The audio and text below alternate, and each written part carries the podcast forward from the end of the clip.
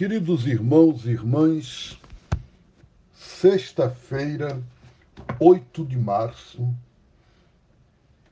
o evangelho de hoje retoma a parte central do que a gente chama nos evangelhos, no quarto evangelho, o discurso de Jesus depois da ceia.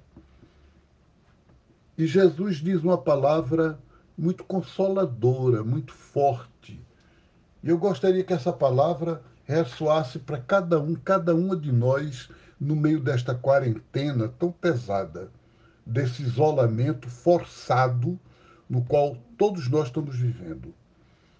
Jesus diz: não se perturbe o coração de vocês. Creem em Deus, creiam também em mim.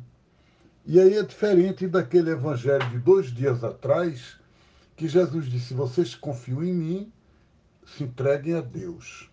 Agora ele diz quase que como se fosse na direção contrária. Se vocês dizem que creem em Deus, então creiam em mim. E creiam em mim como? De que maneira? E aí Jesus diz: Na casa do meu pai há muitas moradas. Tem gente que entende isso, sabe como?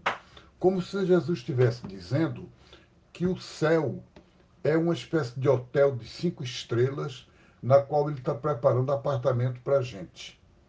Portanto, eu vou viver aqui no mundo obedecendo a lei de Deus, que é para morrer e ele me colocar num desses apartamentos de luxo lá no céu depois da morte. Mas, meus irmãos, Jesus não disse isso. Ao contrário. Quando Jesus fala da casa do Pai, ele está falando aqui e agora. Ele está dizendo que o reino do Pai é, esse reinado divino no mundo, esse modo como Deus quer conviver com a gente numa aliança de vida, ela tem muitas formas.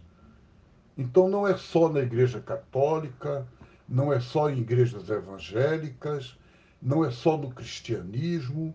A gente pode até dizer, não é só de jeito nenhum no mundo religioso.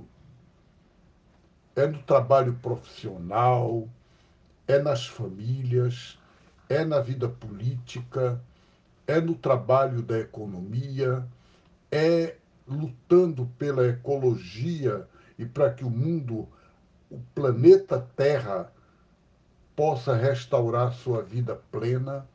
Em todos esses campos, essas várias moradas que a gente vive intimidade com Deus.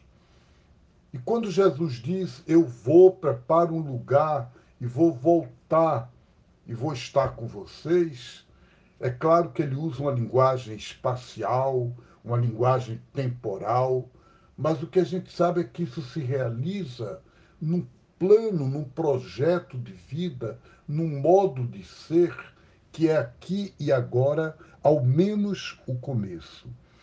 E muita gente que ouve essas palavras de Jesus eu sou o caminho e a verdade e a vida, eles entendem num, num plano muito exclusivista, só Jesus, e quem não for do cristianismo e de Jesus está perdido. E ele não quis dizer isso. Ele quis dizer que ele é para nós cristãos e nós que somos discípulos dele, o critério, o caminho, a verdade e a vida para a gente poder ter uma vida plena, uma felicidade, uma comunhão com toda a humanidade. E uma humanidade diversa, plural. É essa alegria, é esse o caminho, vamos vivê-lo. Grande abraço a vocês e até amanhã, se Deus quiser.